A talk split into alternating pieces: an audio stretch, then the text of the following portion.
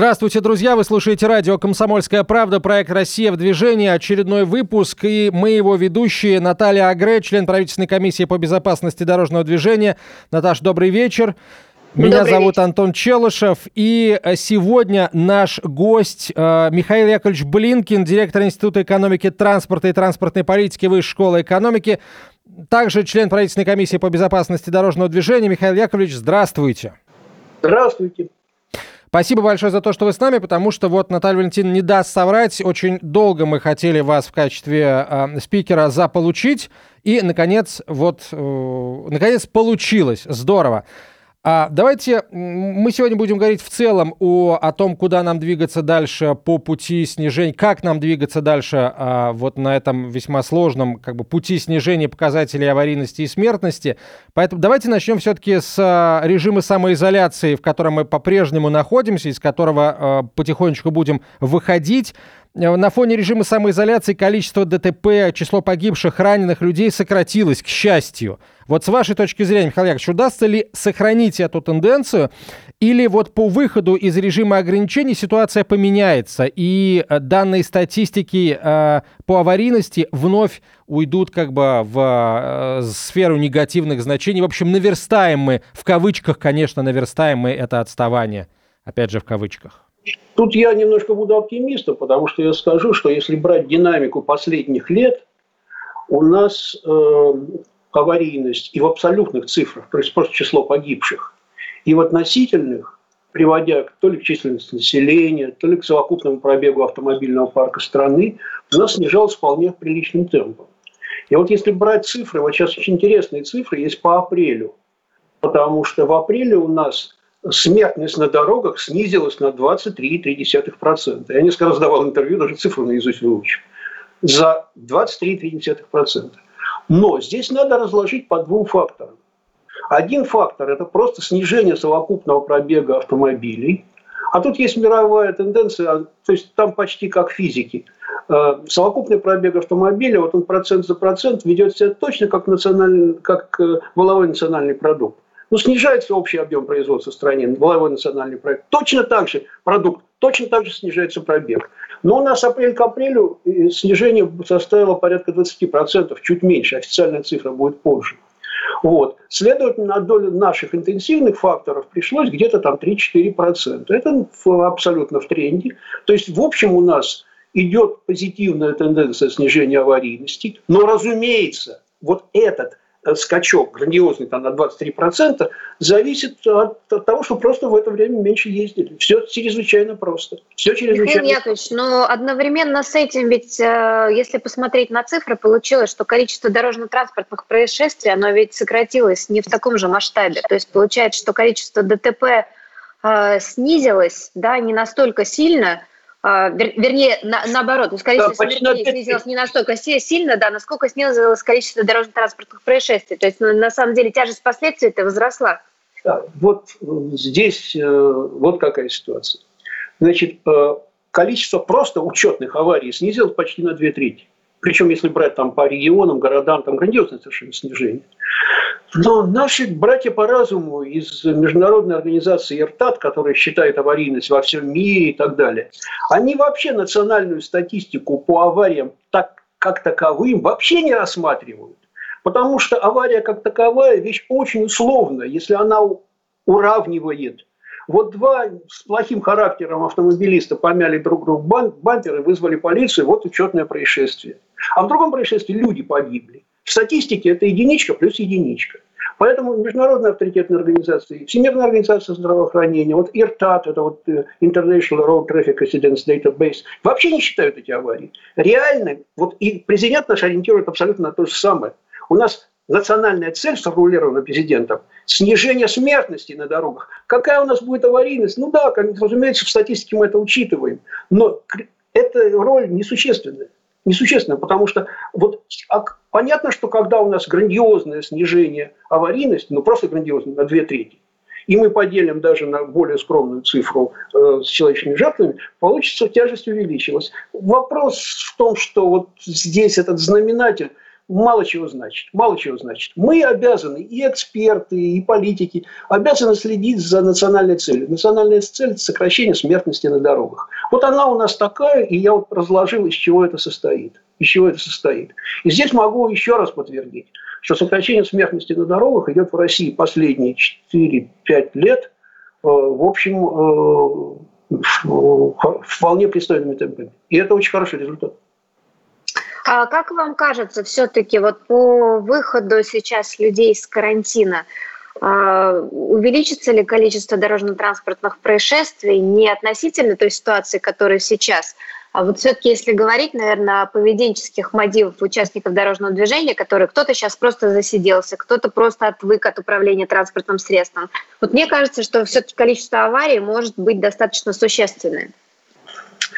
Наталья, я с вами здесь согласен, тем более это можно подтвердить на московском кейсе. Вот если смертельная аварийность, погибшие люди на дорогах, в России в среднем сократилась апрель к апрелю 2019 года на 23 с лишним процента, то в Москве цифра выросла.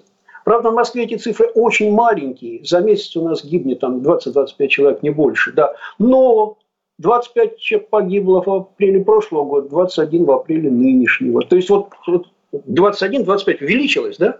Цифры по Москве очень маленькие. Это соответствует тому, что в Москве была сделана грандиозная работа для сокращения аварийности. Но сам факт, что цифры выросли. Почему? В свободных условиях люди вышли на улицу, выехали на улицу. Дорожная сеть в Москве уже в апреле в очень приличном состоянии.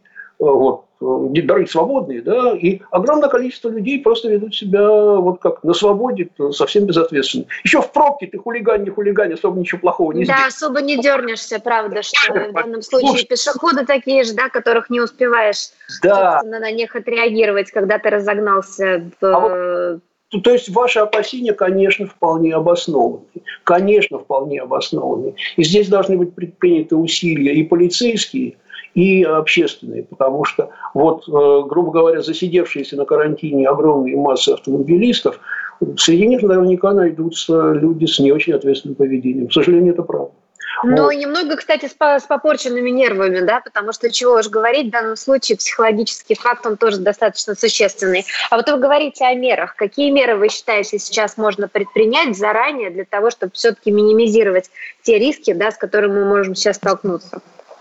Ну вот э, здесь сначала я еще раз должен повторить эту мысль, что вот если на эту тему даже уже отчет ВОЗ, что пребывание в карантине сокращая смертность по линии инфекционной, главную эпидемиологическую смертность, увеличивает смертность по так называемым внешним причинам – это убийство, самоубийство, дорожно-транспортные происшествия и так далее. Это, к сожалению, это мировая тенденция, потому что вот она связана именно с тем фактором, о котором вы говорите. Люди засиделись. Соответственно, это нервы в замкнутом помещении, какие-то конфликты в семье, там, бог весь что, потери доходов.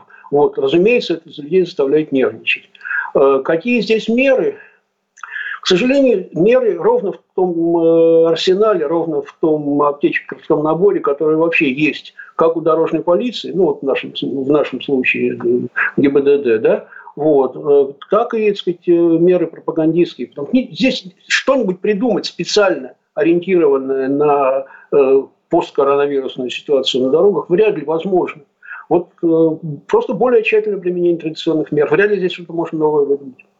Ну, а вот, вы... мне кажется, на самом деле так много э, сейчас идется пропаганда как раз именно за безопасность от э, коронавирусной инфекции, да, что мне, честно говоря, вот как человеку, который занимался безопасностью дорожного движения, не то чтобы обидно, да, но у нас объективно в год э, гибнет огромное количество людей, все-таки если так по России брать, да, порядка 17 тысяч, вот, э, очень, конечно, радостно то, что Э, такие усилия были предприняты, и очень немного людей сейчас гибнет от коронавирусной инфекции, но все равно с точки зрения прогнозов мы понимаем, что людей на дорогах мы будем терять, ну, скажем так, э, значительно больше. И вот все-таки, как, конечно, вот э, как бы подумать о том, чтобы сейчас наверное, каким-то образом объединить усилия информационного пространства и экспертов, да, телевидения, для того, чтобы все-таки каким-то образом сейчас подтянуть всех специалистов для того, чтобы э, работать с населением и также их спасать от дорожно-транспортных происшествий, в которые они потенциально могут попасть намного с большими рисками, да, как мы видим, чем относительно коронавирусной инфекции. Ну, на самом деле, сравнивать вот смерть от разных причин – это такая вещь неблагодарная, потому что, скажем, специалисты, медики говорят, что, скажем, в мире от сердечно-сосудистых или онкологических согласна, согласна. не гораздо больше. Да? Вот. В принципе, в потерях населения, вот мы, в общем, мы с тобой специалисты, мы в курсе, да, но вот у нас э, в год умирает в стране миллион восемьсот тысяч человек. Ну, все последние годы, да?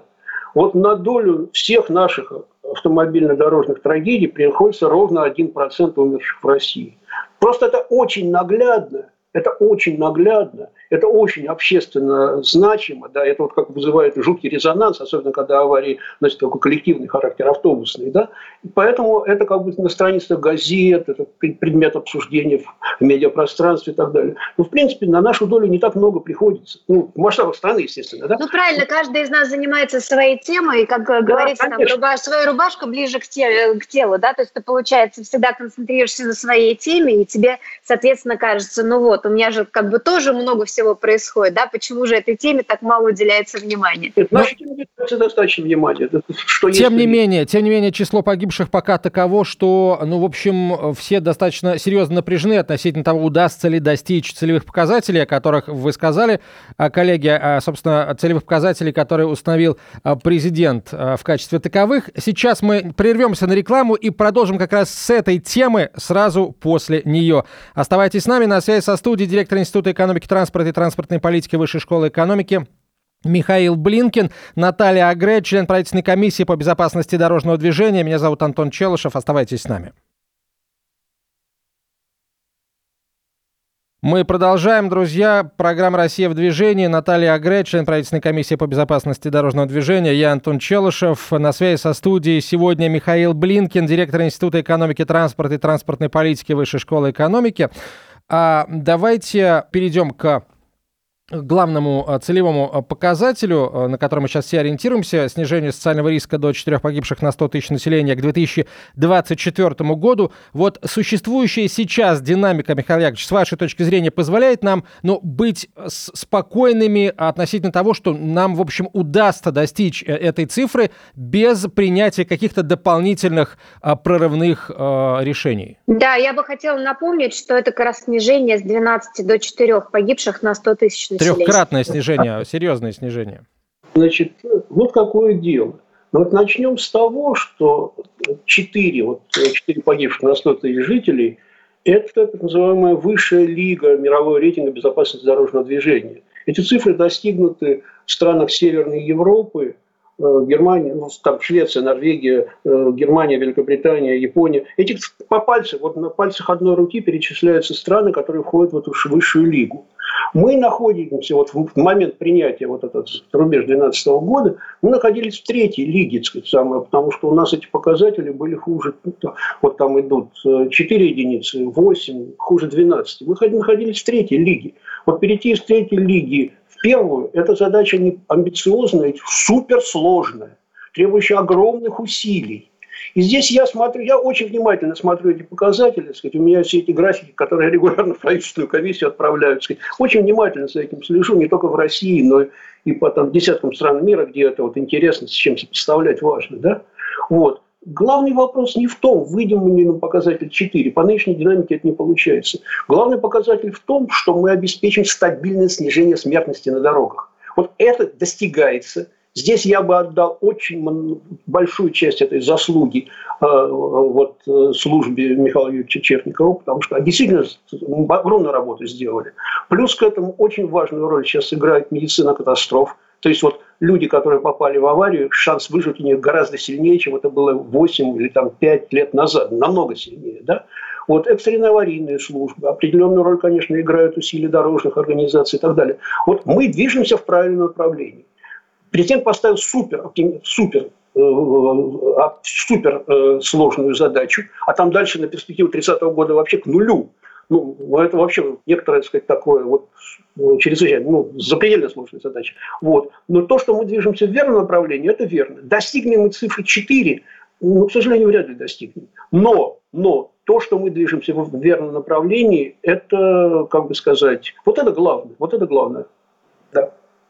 Но если говорить, ведь э, в этом году мы также ожидаем и секвестирование средств, да, вот вы думаете, если бы этого не произошло, то мы бы все-таки, то есть мы сейчас не, не достигнем показателей четырех все-таки, потому что они слишком амбициозные, либо потому что вот сейчас случилось то, что случилось, да, с пандемией, с экономикой, с сокращениями средств, опять же, на безопасность дорожного движения и безопасные качественные дороги, потому что мы уже понимаем, что инфраструктура сама по себе вносит очень значительный вклад в сокращение смертности. Да, мы об этом чуть позже поговорим, ага. Нет, ну вот на самом деле, сказать, могу сказать здесь, нужно на правах члена еще одного правительственного учреждения, которое называется проектный комитет БКАД, судя по заявлениям, которые делает Белоусов, вот, э, вице-премьер, который значит, руководит всем этим хозяйством, э, значит, секвестра расходов на инфраструктуру не по БКД, не по стройке не будет, потому что э, Белоусов э, придерживается и Хуснулин придерживается, который непосредственно наш куратор, придерживается той точки зрения, что вложение в дорожное хозяйство – это мощнейшая антикризисная мера. И в этом смысле так сказать, я полностью согласен с правительственными чиновниками. Это важнейшая антикризисная мера. Так что, так сказать, э, какого-то существенного секвестра расходов на национальный проект безопасной качественной дороги я не ожидаю. Ну, мы знаем, что нацпроект состоит из четырех федеральных проектов, и, конечно, хотелось бы, чтобы э, федеральный проект безопасности дорожного движения этот секвестр тоже не коснулся, вот, а то вот эти вот точечные Знаем мы, что называется, эти точечные меры, да, хотелось бы, чтобы вот здесь эти точечные меры, конечно, не принимались или принимались в сторону увеличения. В сторону увеличения, конечно, сомнительно, но то, что там сокращения не будет, похоже, не будет. Но это будет официальное заявление правительственных чиновников, я не имею права их делать. Угу. Да. Хорошо, тогда а, давайте а, перейдем к, возможно, самому главному разговору. А, понятно, что снижение до 4 а, человек на 100 тысяч а, населения – это действительно сверхамбициозная задача, но, тем не менее, стремиться к этой цели нужно, и а, вот уже не раз да, на протяжении прошлого года звучали заявления и от главы госавтоинспекции Михаила Юрьевича Черникова, которого уже назвали, и от других чиновников правительственных о том, что вот самые простые, что называется, решения, которые лежали на поверхности, они уже приняты и дали свои плоды, вот быстрые плоды. Да? Пришло время принимать более серьезные решения, может быть, менее популярные, более жесткие решения, направленные в конечном счете на уменьшение числа погибших на дорогах. Вот э, в какой плоскости, э, Михаил Яковлевич, с вашей точки зрения, лежат или могут лежать эти решения? Э, там, например, например, скоростной режим с уменьшения скоростей или, или увеличение там, где это возможно, а, совершенствование законов, качество подготовки водителей. Что? Давайте вот каждую из этих, а, каждую из этих сфер осмотрим. Во всех странах лидеров мирового рейтинга безопасности дорожного движения много лет назад, а в некоторых странах уж совсем много до изобретения автомобиля, была принята некоторая и законодательная, и поведенческая, и какая угодно моральная норма тотальное равенство прав, обязанностей, ответственности всех участников дорожного движения. Вот, скажем, э, вот во многих странах мира эксклюзивным участником дорожного движения является исключительно кортеж короля или президента. Вот большими буквами. Все остальные, остальные э, люди, которые на дорогах, неважно их должностного, имущества, на какой угодно статус, они равны. Вот. Это вещь не в том дело, что большие начальники или очень богатые люди совершают значительную часть аварий. Разумеется, это не так. Но, опять же, история столетняя. Стандарты транспортного поведения на дорогах задает национальная элита.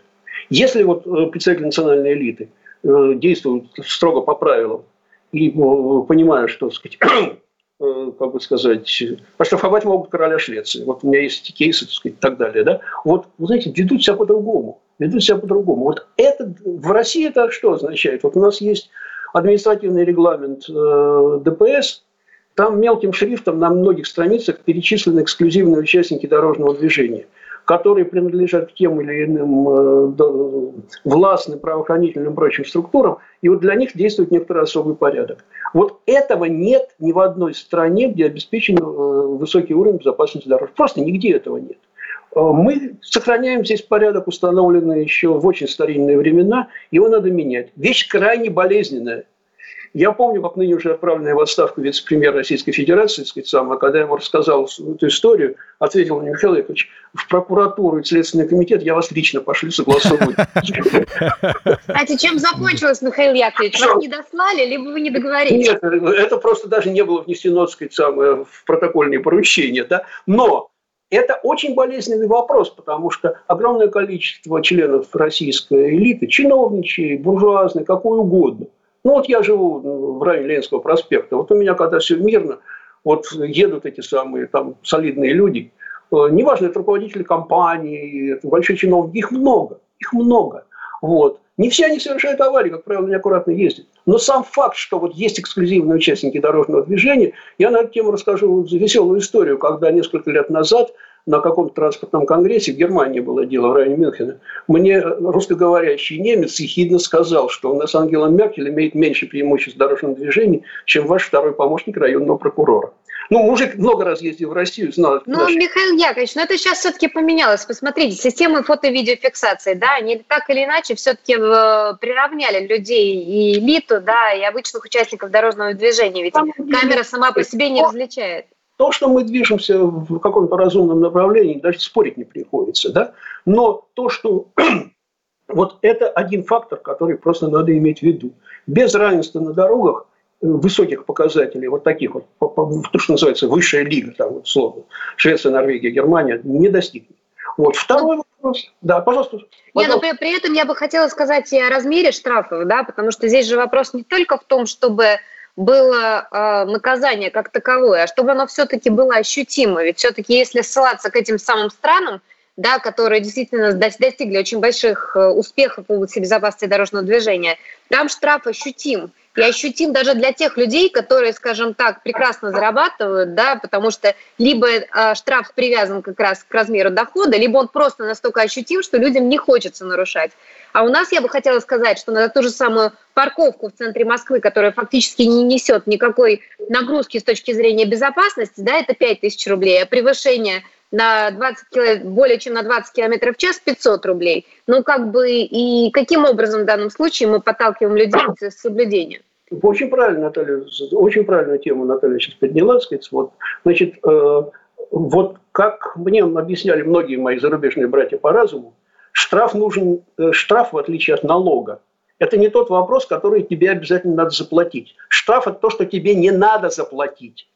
Когда это самое, значит, э, я поинтересовался штрафами за нарушение парковочного режима на бульваре Османа, ну, в самом центре Парижа, вот, и там стоял 600 евро, я спрашиваю у коллеги французского транспортного ученого, да, а кто-то платит, говорит, я не знаю, сейчас узнаю. Он позвонил мне в полицию, в общем, кому-то знакомых. И говорит, в прошлом году заплатили двое, один араб, один ваш. Да, потому что всем остальным не хочется платить 600 евро. Штраф первый. Штраф не для того, чтобы его платили, а для того, чтобы его не Михаил Яковлевич, Наталья, давайте сейчас вот к пункту второму перейдем после рекламы и новостей. Друзья, оставайтесь с нами. Михаил Блинкин на связи со студией, директор Института экономики транспорта и транспортной политики Высшей школы экономики. Наталья Агре, член правительственной комиссии по безопасности дорожного движения. Продолжим через несколько минут.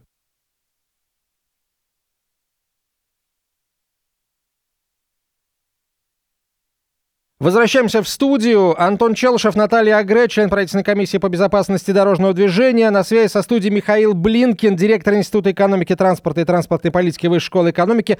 Также член правкомиссии по безопасности дорожного движения. Итак, Михаил Яковлевич, первый пункт. А, штрафы а, не для того, чтобы их платили, а для того, чтобы их не платили. Второй пункт. Скоростной режим.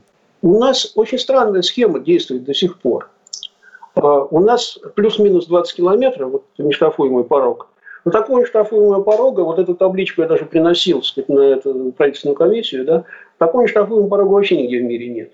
Значит, а, но как наши вот коллеги, по, э, значит, которые в погонах, да, вот, которые этим занимаются каждый день, отвечают такую штуку, что да боимся мы сокращать нештрафуемый порог, потому что масса неаккуратно установленных скоростных ограничений, этот нештрафуемый порог смягчает ошибки организатора движения. Да?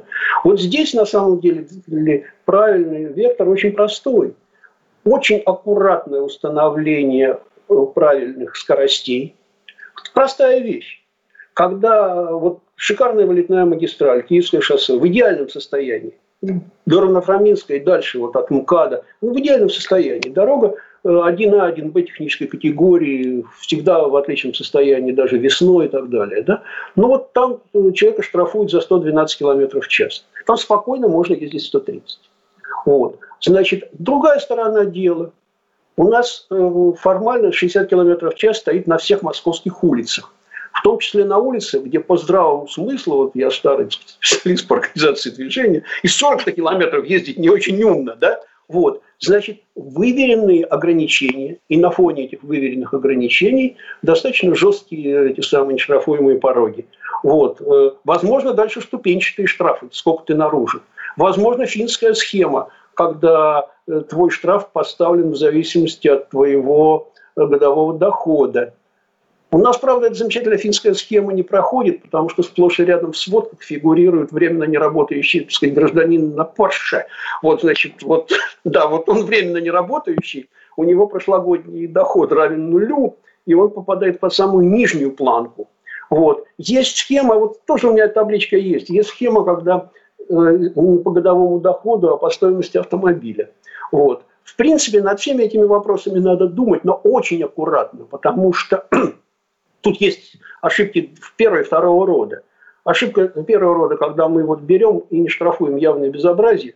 Ошибка второго рода, когда мы подвергаем жуткому штрафу обычного работягу, который, так сказать, каждый день на автомобиле работает, вот, и для него этот штраф вот просто выбивает из рабочего ритма и приносит только негативные результаты. Очень аккуратно, последовательно, но этим надо заниматься, потому что это очень важный вопрос. Но вот на самом деле с точки зрения как раз ограничения э, скоростного режима, мне кажется, на сегодняшний день инструментария-то хватает. Потому что вот с одной стороны говорят о том, что нужно понижать скоростной режим там, до 50, либо даже до 40, а ведь фактически сейчас каждый э, город может совершенно в ручном режиме расставить знаки, э, скоростные знаки в соответствии с теми дорожными движениями, которые есть на определенном участке. И мне, честно говоря, очень удивляет, почему это до сих пор не делается, потому что вы абсолютно правы. Есть места, где понятно, что можно ехать там 100 и 120, да, а там зачем-то стоит 60. А где-то там, где стоит 60, на самом деле нужно делать 20, потому что рядом какое-нибудь учебное либо социальное заведение, да, и почему, опять же, нельзя это выверить, для меня непонятно. И вот то, что касается как раз не а, штрафуемого порога. А, в ряде стран есть прекрасный вот этот а, допуск на 10% от скоростного режима. И вот мне кажется, что это было бы, наверное, какой-то идеальной схемой, потому что там, где 20, ты можешь э, превысить на 2, и, наверное, это не столь существенно, как если там, где 20, а ты превышаешь на 10 даже, если спустить с 20 до 10. Да, то есть на каждом скоростном режиме, наверное, вот эти 10% они не были бы столь критичными, как на сегодняшний день плюс 20. Особенно, опять же, если говорить там те же самые а, места, где 5 километров в час, плюс 20, они вроде как и штрафуемые, да, а вот пешеход на 25 убивается в раз. Так, Наталья, мы с тобой вдвоем проголосовали, нас уже двое. Я вот думаю, как бы нам все-таки при, при, привлечь наши, наших же коллег из э, и правительственной комиссии, и, в общем, тех, кто принимает решения, потому что, честно говоря, депутаты Госдумы, которые каждый раз, да, вот э, эти вопросы рассматривают, почему-то каждый раз склоняются к тому, что все-таки нет, ненаказуемый вот этот порог нужно оставлять такой, какой он есть, хотя кому он нужен, да. И, а ну, почему? Но ведь они же чем-то это мотивируют, у, они, у них есть какие-то, ну, реально работающие, реально действенные аргументы. Вот, почему? Вот здесь действенный аргумент как раз очень сильно противоречит тому, о чем говорят наши иностранные коллеги, о чем только что говорил Михаил Яковлевич. Они считают, что людям будет неприятно платить такой штраф. И вот здесь хотелось бы еще раз сказать, да, что люди не должны платить этот штраф, потому что они не должны нарушать. И если вы не будете нарушать, соответственно, штраф не будет вам казаться таким уж неприличным. Ну, вот это вот все означает, что нам ну, просто, видимо, на, на, надо сильнее людям в голову залезать. Я сейчас тогда позволю вернуться к началу программы, потому что одна мысль не дает мне покоя. Вот эта а, м, тенденция, при которой люди, а, оказавшись на более свободных, чем обычно дорогах, тут же, что называется, начинают вводить там «разудись рука» и, и так далее. И э, складывается ощущение, что э, людям для них ограничения это другие водители, и больше нет, у них нет внутренних ограничений. А, насколько серьезна эта проблема с вашей точки зрения? А, и, и вам, Михаил Яковлевич, вопрос, и а, вам, Наталья Валентиновна, этот вопрос, потому что, ну, мне кажется, это так, такая опасная тенденция. Не хотелось бы а, думать, да, не хотелось бы знать, что единственным ограничением для там значительной части лихачей на наших дорогах является наличие просто других водителей. А если их нет, то э, или если стало чуть свободнее, они тут же дадут о себе знать эти, эти странные качества, вот эти вот деструктивные. Вот, вы знаете, начну с вашего термина «лихач». Он не переводится ни один иностранный язык мира. Есть понятие субстандартный водитель, субстандартный участник дорожного движения. Это человек, э, вот то, что мы называем веселым словом «лихач», или там не справился с управлением. Вот не справился с управлением. Вот не справился с управлением, это мое любимое. Это да. правда. Оно фигурирует практически в каждой карточке ДТП, но оно меня да, просто это... вот выводит из состояния равновесия. Не справился в управлении, это не такой вот опытный водитель, как Наталья, а вот будем считать такая вот легкомысленная девчонка, да, которая плохо водит. Вот она поцарапала молнием при въезде в гараж, вот она не справилась с управлением. А если человек вылетел на автобусную остановку, то, простите, он преступник. Он не хотел никого убивать. Но опасную манеру вождения, а субстандартное поведение на дороге он избрал совершенно сознательно. Вот в результате этого дурацкого, субстандартного, общественно опасного поведения на дороге случилось несчастье. Поэтому к этому я обратился очень, очень. Здесь вопрос чрезвычайно сложный и очень долгий. Потому что, вот скажем, процесс, это называется в науке э, транспортного самообучения нации. В России он идет, это по цифрам можно показать. Больше того, не только по цифрам, но по совершенно конкретным явлениям. Скажем, даже самые, я бы сказал, не очень умные водители, и то научились, скажем, на зебре пропускать пешехода. Вы знаете, еще 20 лет назад это было не всегда, совсем не всегда. Мы учимся, к сожалению, учимся медленно. К сожалению, учимся медленно психологические стереотипы по поводу, так сказать, вот то, что Наталья сказала, э, как не справился с управлением, лихач и так далее. Психологические стереотипы сидят чрезвычайно глубоко. Вот вы знаете, как учат детей в странах, где автомобильные счастья и несчастья начались 110, э, ну, в восьмом году прошлого века, 112 mm-hmm. лет назад. Вот обычный учебник для начинающих водителей, это обычно дети там 14 лет, не старше, да, он начинается с такого лозунга. Вождение – это привилегия, а не право. Driving is not right, driving is privilege. Вождение – это привилегия, а не право. Когда мы весело говорим водительские права, это тоже не переводится на иностранные языки. Посмотрим, что у нас в карточке написано.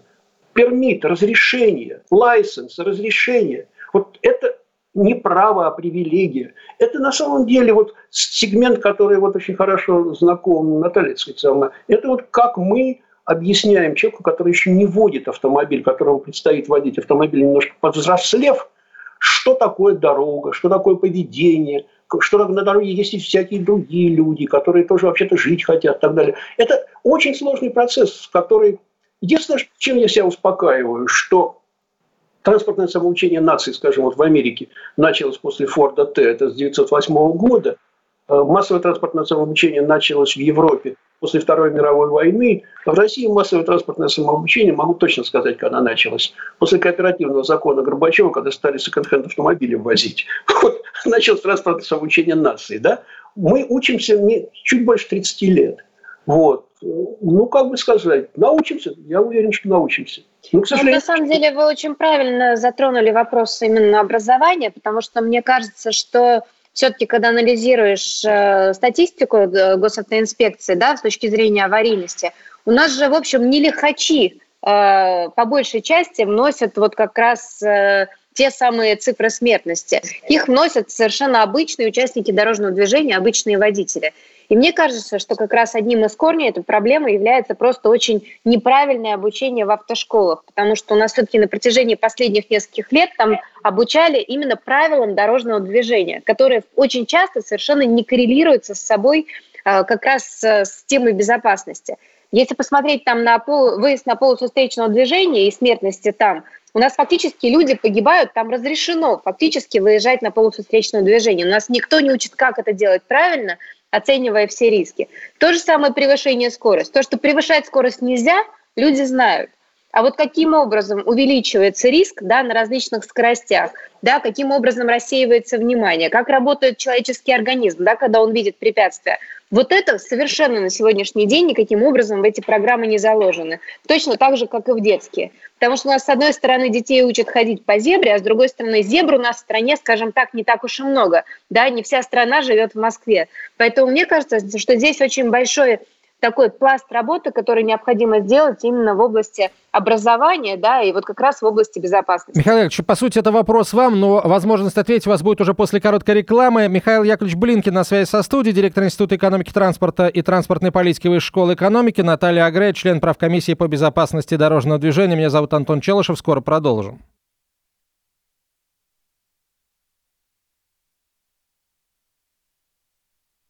Продолжаем разговор о безопасности дорожного движения. Наш еженедельный, традиционный. А, Михаил Блинкин сегодня наш гость, директор Института экономики транспорта и транспортной политики Высшей школы экономики. Наталья Агре, член правительственной комиссии по безопасности дорожного движения. Я Антон Челшев. А, Михаил Яковлевич, ваш ответ Наталье и ваша точка зрения на то, что нужно поменять в подготовке водителей, и причем не только в автошколах, а вообще, что называется, с молодых ногтей. Ну, Наталья все правильно сказала. Здесь это такой консенсус на мнение специалистов. Она все правильно сказала по поводу подготовки водителя. Я бы добавил по поводу прохождения экзаменов на получение водительского удостоверения. Потому что вот я очень хорошо просто интересовался этим, как это проходит в Америке, в Германии, в Канаде. Вот везде, где я был, этим интересовался. Вот э, сдать на шармачка экзамен э, по вождению, причем там очень часто еще делаются Э, лицензия номер 0, лицензия номер 1, лицензия номер 2, смотря куда можно ездить. Вот. Э, это жутко сложный экзамен, жутко сложный экзамен, где у тебя проверяют не только формальные знания, знания ПДД, но это везде проверяют, да? у тебя проверяют твои водительские навыки, как ты умеешь поворачивать налево, даже в потоке просачивания, как ты умеешь парковаться, не создавая аварийную ситуацию на улице. Параллельная парковка задом в плотном потоке – самое сложное упражнение. Я смотрю, сказать, самое, как паркуются на подземных паркингах, где вообще вроде тебе никто не мешает. Абсолютное большинство водителей понимают, что они это упражнение никогда в жизни не сдавали. Ну, То слава богу, это хоть на безопасность не влияет. Я, честно говоря, вообще считаю, что площадка – это такая история, чтобы вот ей автошколы вот. занимались, потому что из-за того, что ты поцарапал автомобиль, обычно как бы люди не погибают. А вот когда ты на обгон идешь, вот там, конечно, риски совсем нет, нет, другие. А этому тоже не учат. Нет, параллельная парковка задом, сказать, самое в плотном потоке, сказать, самое, ты можешь такую аварию спровоцировать. В гараже, да, подземном не, ну, если постараться, я думаю, любым маневром можно всегда что-нибудь спровоцировать. Нет, нет, в Тышинской фактически, сказать, самое, значит, э, загораживаешь видимость сзади едущего автомобиля. Ну, неважно. Это не, вот, согласен, это не самое главное. Самое главное, разумеется, как ты, вот у тебя есть, сказать, самое, значит, у тебя никакой сплошной разметки нет в помене, формально ты можешь сделать обгон по встречной полосе движения. Формально ты ничего не нарушил, да? Но при этом возникает, какие у тебя навыки выполнения этого очень сложного маневра, очень сложного маневра, ты еще должен посмотреть, какая геометрия дороги, скажем, у тебя кривая в плане или кривая в подобном профиле. Ты просто не видишь встречную машину. Да? И вот э, при правильном обучении, при правильном обучении, ты, хотя тебе можно выехать на встречную полосу, вроде как разрыв есть в, э, в разметке, да, разумный водитель, обученный водитель никогда этого не сделает. Вот тут масса вопросов, вот самые такие стандартные маневры, вот скажем, левый поворот просачивания. Там да, масса вещей можно еще привести, как ты ведешься в городе и на загородной дороге, которым просто надо выучиться, причем выучиться уже на рефлекторном уровне, чтобы ты не, не решал эту математическую задачу в голове. Да? Вот. Значит, соответственно, так сказать, и вопрос обучения, и вопрос э, экзаменования. Кстати говоря, нигде в таких богатых странах э, человек в погонах не является, не принимает экзамен, это считается дорого и неразумно. Это специально обученные инструкторы, каждый из которых дорожит за свое рабочее место, что если кого-то... Да, потому придет... что к нему потом не пойдут, да, если, если, он, не, если он плохо подготовил. Да нет, просто сказать, он лишится своего этого трудовой лицензии на этот вид деятельности, останется без зарплаты просто. Вот, значит, на самом деле, вот масса вещей, которые нам надо грубо говоря, сделать то, что сделано в странах развитой автомобилизации и в странах под лидерах рейтинга, мирового рейтинга безопасности. Масса вещей, масса вещей, которые нам надо потихонечку к ним идти. Вот статистика, я застал еще то время, когда на дорогах Российской Федерации называлась еще РСФСР, убивали по 40 тысяч человек, хотя автомобилей было с гулькин нос, ну, какой-нибудь 89-й год, да, вот, в шестеро меньше, чем сегодня, вот. Э, я застал время, когда в Российской Федерации уже вот после, после 91 -го года цифры были 30, 35 и так далее. Сейчас у нас 17. Мы достигли очень приличных успехов, но вот наша с Натальей сфера такова, что даже если мы аварийность снизили вдвое, вот было 35, стало 17, никакой разумный человек в погонах или без погон скажет, что мы, у нас очень все здорово. Да какой здорово, люди на дороге гибнут, да?